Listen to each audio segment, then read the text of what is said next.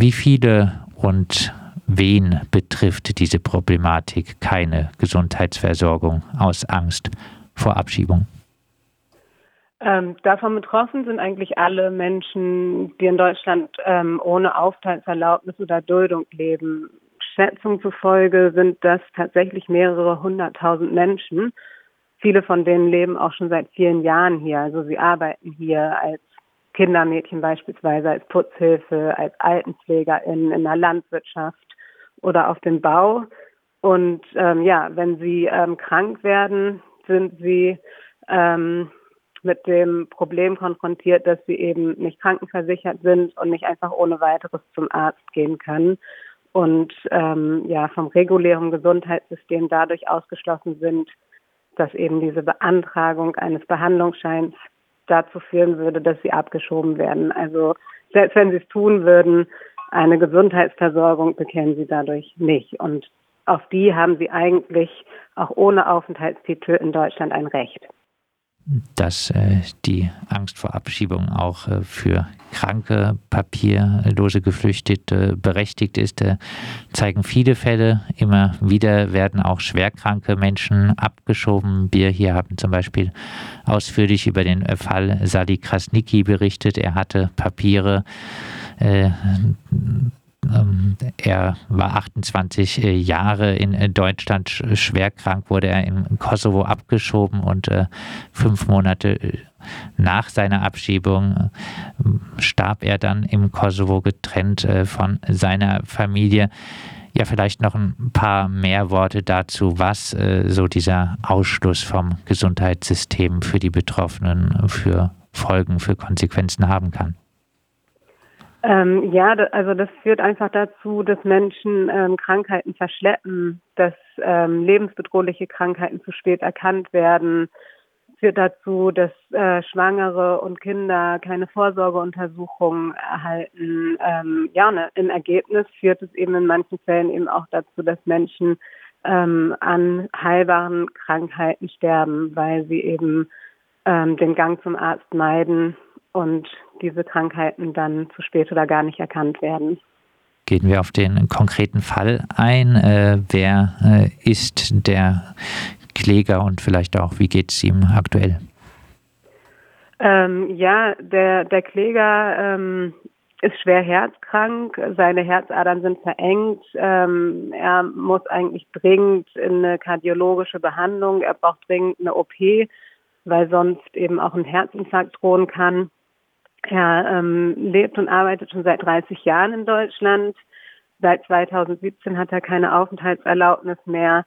Und ja, die, diese Unsicherheit, ähm, die Situation nicht zu wissen, wie es weitergeht, ähm, sich medizinisch nicht versorgen zu lassen zu können, ähm, das belastet ihn natürlich nicht nur körperlich, sondern auch psychisch ich äh, klage, damit ich weiter behandelt werden kann und damit in Zukunft niemand mehr von medizinischer Versorgung ausgeschlossen wird, äh, sagt äh, der schwerkranke Kläger in der Pressemitteilung der Gesellschaft für Freiheitsrechte.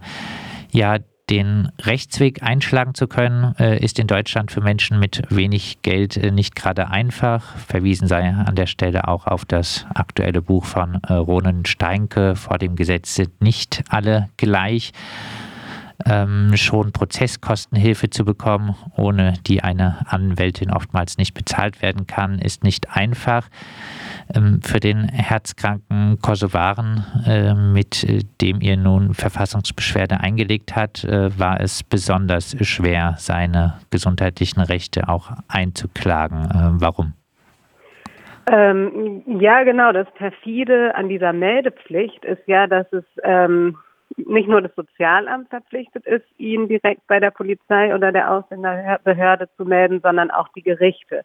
Das heißt, ähm, für Menschen ohne Papiere ist tatsächlich auch der Zugang zum Gericht versperrt, weil wenn sie dort eben, wie es die Prozessordnung vorsieht, ihren Klarnamen und ihre Wohnanschrift angeben, dann muss eben auch das Gericht diese Daten an die Ausländerbehörde weitergeben und ähm, sie werden abgeschoben. Und hier ähm, wollten wir ja mit unserer Klage gerade dagegen vorgehen, dass diese Daten weitergegeben werden. Es hätte also keinen Sinn gemacht, mit der Wohnanschrift des Klägers zu klagen. Damit hätte sich ja unsere Klage oder das Ziel sofort erledigt. Das heißt, wir haben dann eben nur die Anschrift des Prozessbevollmächtigten in der Klage angegeben und ähm, sowohl das Verwaltungsgericht in Frankfurt als auch der Verwaltungsgerichtshof Hessen haben die Klagen deswegen für unzulässig ähm, abgelehnt. Und jetzt, also auch dagegen gehen wir eben mit der Verfassungsbeschwerde vor und mit unserem ähm, Eilantrag, weil es ja schließlich nicht sein kann, dass es gar keinen Rechtsschutz gibt gegen diese Meldepflicht. Also dass es für den Kläger unmöglich sein soll, vor Gericht geltend zu machen, dass diese Meldepflicht eben gegen seine Grund- und Menschenrechte verstößt kein Rechtsschutz gegen die Meldepflicht. Genau das ist weiterhin Realität. Das Bundesverfassungsgericht hat die Verfassungsbeschwerde der Gesellschaft für Freiheitsrechte und den Ärzten der Welt ohne Angst zum Arzt nicht zur Entscheidung angenommen, ohne Begründung. Das Hauptsacheverfahren vor dem Verwaltungsgericht Frankfurt läuft derweil weiter. Mit der nicht angenommenen Verfassungsbeschwerde sollte das Recht auf Gesundheitsversorgung für Menschen ohne Papiere durchgesetzt werden. Wir hatten Mitte September mit Sarah Lincoln, Juristin und Verfahrenskoordinatorin der Gesellschaft für Freiheitsrechte, gesprochen.